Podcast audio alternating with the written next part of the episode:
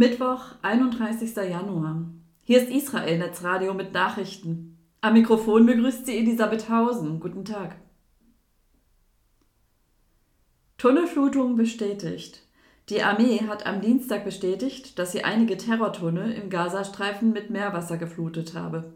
Berichte darüber sind schon seit einiger Zeit in Umlauf. Vor der Flutung finde eine Überprüfung statt, um etwa sicherzustellen, dass das Grundwasser nicht kontaminiert wird. Indes gab das Militär den Tod von drei weiteren Soldaten bekannt. Die Gesamtzahl der Gefallenen liegt nun bei 223.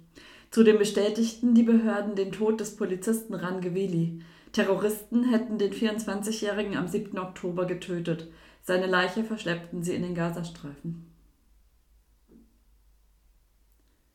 Deutscher spricht über gefallenen Sohn. Auf einem Empfang des Pressebüros des Premierministers im Museum der Zion-Freunde hat der Deutsche Gideon Bayer über den Tod seines Sohnes gesprochen. Am 14. Dezember wurde Uriah Bayer im Gazastreifen schwer verletzt. Drei Tage später erlag er seinen Wunden. Am Montag erzählte Bayer Journalisten aus dem Ausland in Jerusalem von den Erfahrungen der vergangenen Wochen. Mit seiner Frau Nelly sei er kürzlich in Deutschland gewesen. Dort wie in Israel wurden sie gefragt, warum der Sohn in der israelischen Armee gedient hatte.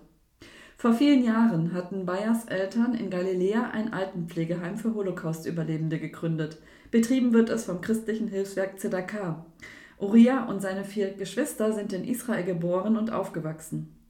Als im Zweiten Libanonkrieg 2006 die Hisbollah-Raketen flogen, hätten die Kinder oft in den Bunkern gehockt. Dort hätten sie gehört, dass die israelischen Soldaten sie beschützten.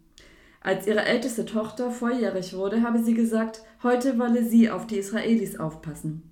Sie absolvierte den Grundwehrdienst, auch ihre Geschwister ließen sich einziehen.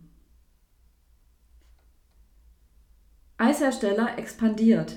Der Speiseeishersteller Ben Jerry's Israel plant ein größeres Fabrikgebäude für eine fortschrittlichere Produktion.